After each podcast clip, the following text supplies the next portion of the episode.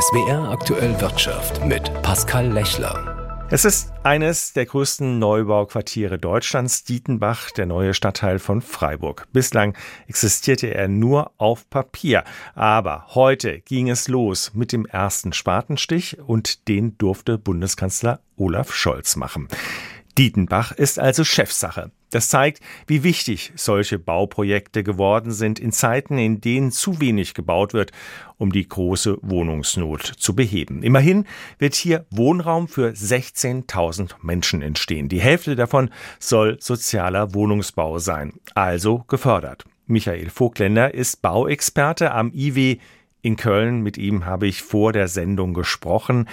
Herr Vogtländer, in Freiburg entsteht jetzt dieser große neue Stadtteil. Was hat Freiburg richtig gemacht? Naja, Freiburg äh, arbeitet ja schon lange an diesem zusätzlichen Stadtviertel. Das ist ja auch ein langer Prozess und vor allen Dingen hat man eben das Bauland äh, für dieses äh, Projekt äh, bereitgestellt und man war eben auch bereit, in die Infrastruktur zu investieren. Man muss aber eben auch sagen, es gab sehr viele Diskussionen in Freiburg. Es gab ja auch eine Bürgerinitiative, die sich dagegen gewehrt hat und das Ganze ist auch nur knapp zustande gekommen. Das zeigt also auch, wie kontrovers das Thema Stadtbau in Deutschland ist. Ist denn das Gelände heute die größte Schwierigkeit? Wenn man so an früher denkt, da wurden einfach vom Reißbrett neue Stadtteile geplant. Da krähte kein Hahn danach, dass da viel Land unter Beton verschwindet. Naja, man muss erstmal das Land haben. Oftmals hat man eben auch mit landwirtschaftlichen Flächen zu tun. Die müssen dann äh, gekauft werden oder da muss dann eben eine Umwandlung stattfinden oder es gibt andere Eigentümer, mit denen man dann entsprechend verhandeln muss. Darüber hinaus muss man aber natürlich auch die Infrastruktur schaffen. Ähm, Straßen bauen, ähm, Laternen, aber natürlich auch den Kindergarten und die Schule. Und äh, viele Städte haben da große Probleme, das tatsächlich zu finanzieren. Das ist sicherlich auch ein ganz wesentliches Hemmnis. Sie haben es gesagt, die ganze Infrastruktur alleine in diesem Stadtteil in Freiburg sollen ja 20 Kitas entstehen. Die Hälfte der Wohnungen in Freiburg sollen sozial gefördert werden. Das heißt, Bund und Länder müssen da mit ins Boot geholt werden. Ist es da nicht klar, dass da vielleicht auch ärmere Bundesländer gleich und ärmere Städte gleich außen vor sind mit solchen Projekten? Es ist tatsächlich so, dass äh, viele Städte doch sehr stark überschuldet sind. Gerade auch in Nordrhein-Westfalen ähm, oder Rheinland-Pfalz ist das ein ganz großes Thema. Ähm, da muss im Zweifelsfall dann eben auch das Land helfen. Äh, anders wird es nicht funktionieren. Und äh, ich meine, wir müssen natürlich auch, gerade wenn wir neue Stadtviertel denken, müssen wir eigentlich so noch darüber hinausgehen. Wir brauchen oftmals ja auch einen S-Bahn-Anschluss, damit wir eben auch ein autofreies Stadtviertel hinbekommen. Wien hat das gezeigt mit der Seestadt Aspern und das muss eigentlich auch Vorbildcharakter für uns haben. Ähm, und dann wird es natürlich noch schwieriger, weil die S-Bahn muss möglichst ja auch schon dann da sein, wenn die ersten Einwohner einziehen. Dann gibt's ja noch die privaten Investoren. Wie kann man die ins Boot holen? Weil die halten sich ja gerade zurück bei den hohen Zinsen. Ja, im Moment ist der Wohnungsbau natürlich ohnehin äh, unter großem Druck, weil aufgrund des raschen Zinsanstiegs 2022 viele Kalkulationen nicht mehr funktionieren. Da ist es im Moment sehr, sehr schwierig, dann die Privaten dafür zu, zu gewinnen. Das muss man ganz klar sagen. Aber die Zeiten werden wieder zurückkommen. Die Zinsen gehen ja auch schon wieder etwas zurück. Und im Endeffekt geht es darum, jetzt äh, zu planen, damit man dann eben auch die Stadtviertel in ein, zwei, drei, vier Jahren bauen kann. Und äh, die Planung muss man auf jeden Fall jetzt angehen, weil wir eben immer noch auch sehr, sehr viel Zeit mit der Planung verlieren. Wäre es da nicht auch schön, man hätte noch so große Wohnungsbaugesellschaften wie die neue Heimat? Ja, äh, ein, ein Thema ist da schon spannend. Also ich würde jetzt nicht auf, auf eine neue Heimat äh, setzen. Ähm, da gab es auch viele Corporate Governance Probleme, die letztlich ja auch dazu geführt haben, dass das ein sehr, sehr teures Unterfangen war, sehr ineffizient gebaut worden ist. Aber wir müssen natürlich schon feststellen, der Projektentwicklermarkt in Deutschland ist sehr kleinteilig.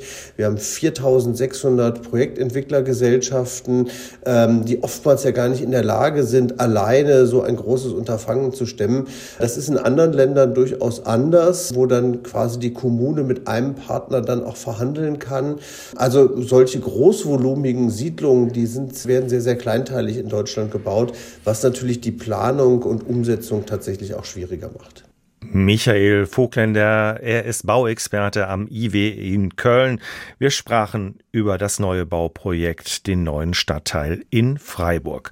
Um kaum ein Gesetz ist so viel gestritten worden wie um das Heizungsgesetz. Seit Anfang des Jahres ist es nun in Kraft und ab heute können erstmals Anträge auf staatliche Förderung neuer klimafreundlicher Heizungen gestellt werden.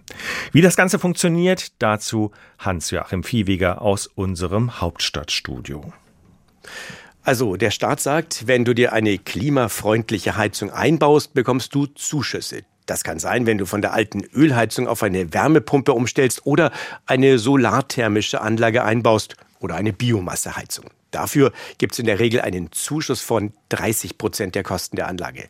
Wobei dann noch was draufkommen kann, zum Beispiel ein Geschwindigkeitsbonus als Anreiz dafür, dass man möglichst schnell umrüstet, sowie ein Einkommensbonus für Haushalte mit niedrigen Einkommen.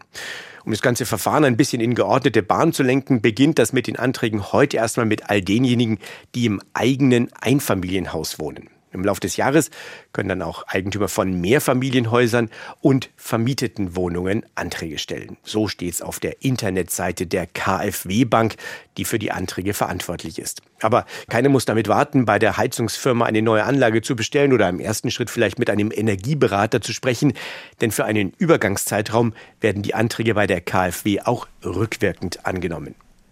Hanno Berger gilt als Architekt der Cum-Ex-Deals. Gegen seine Verurteilung wegen Steuerhinterziehung wehrt er sich in allen Instanzen. Nun unterlag er vor dem höchsten deutschen Gericht. Die jetzt abgelehnte Verfassungsbeschwerde war in Deutschland die letzte Chance des 72-Jährigen gegen die Haftstrafe vorzugehen, die das Landgericht Bonn verhängt hatte. Schon der Bundesgerichtshof hatte im September vergangenen Jahres eine Revision von Bergers Anwälten verworfen. Die Verfassungsbeschwerde sei nicht ausreichend begründet, befanden die Richter in der heute veröffentlichten Entscheidung. Damit bleibt Berger jetzt nur noch der wenig erfolgsversprechende Weg zum Europäischen Gerichtshof für Menschenrechte. Neben der Verurteilung in Bonn hat Berger auch vor dem Landgericht Wiesbaden im Cum-Ex-Komplex eine lange Haftstrafe kassiert.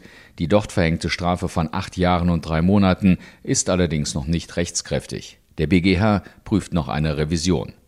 Hanno Berger gilt bis heute als eine der Schlüsselfiguren des Steuerkarussells, wenn nicht gar als einer der Erfinder. Mittlerweile ermittelt aber alleine die Staatsanwaltschaft Köln gegen etwa 1700 Beschuldigte. Jochen Nilgers, Bonn.